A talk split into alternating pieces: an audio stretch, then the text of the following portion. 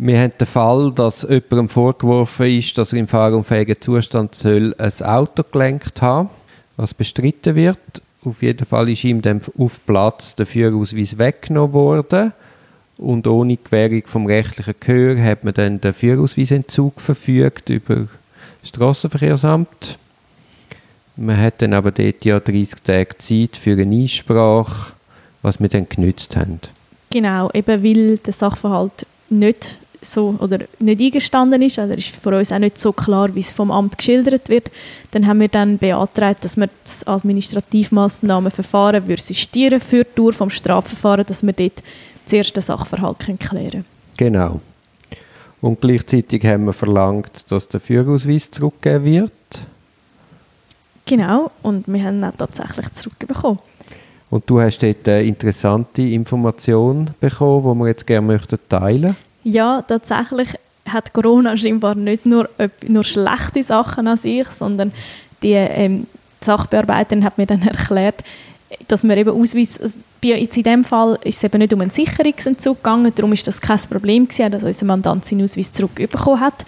Aber sie hat dann auch angetönt, dass es im Moment durchaus möglich ist, dass man eben seinen Ausweis auch zurückbekommt, wenn es eigentlich sich um einen Sicherungsentzug handelt, weil einfach auch das Strassenverkehrsamt möchte seinen Teil dazu beitragen, dass die Leute nicht mühen in die ÖV und sich dort könnten anstecken allenfalls.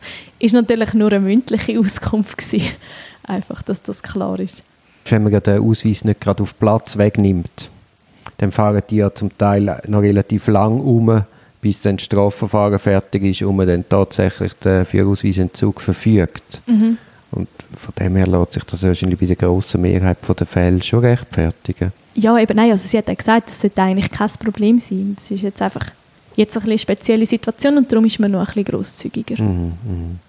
Und es macht auch Sinn, dass man das Straßenverkehrs das Verfahren vor das Straßenverkehrsamt zurückstellt, weil im Strafverfahren hat man halt umfassende Verteidigungsrechte wo im Administrativverfahren nicht, nicht so vorhanden sind und Strafverfolgungsbehörden haben auch viele andere Mittel, mhm. um den Sachverhalt zu erforschen. Also im Zweifel muss man abwarten und das hat jetzt das Amt ist da unserer Ansicht gefolgt. Ja, nein, also ich glaube auch, es macht wirklich nicht viel Sinn. Und also, vor allem also, wenn du es nicht könntest machen, nachher hast du irgendwo das Risiko von sich völlig widersprechenden Ergebnissen eigentlich wenn du im administrativen Massnahmenverfahren nichts gemacht hast, hast du dort eine rechtskräftige Verfügung für etwas, wo vielleicht im Strafverfahren rauskommt, das du nicht gemacht hast. Mhm. Also das wäre dann schon anstoßend. Ja, ich, ich, ich bin ein bisschen verschrocken, wo da gerade die Verfügung gekommen ist.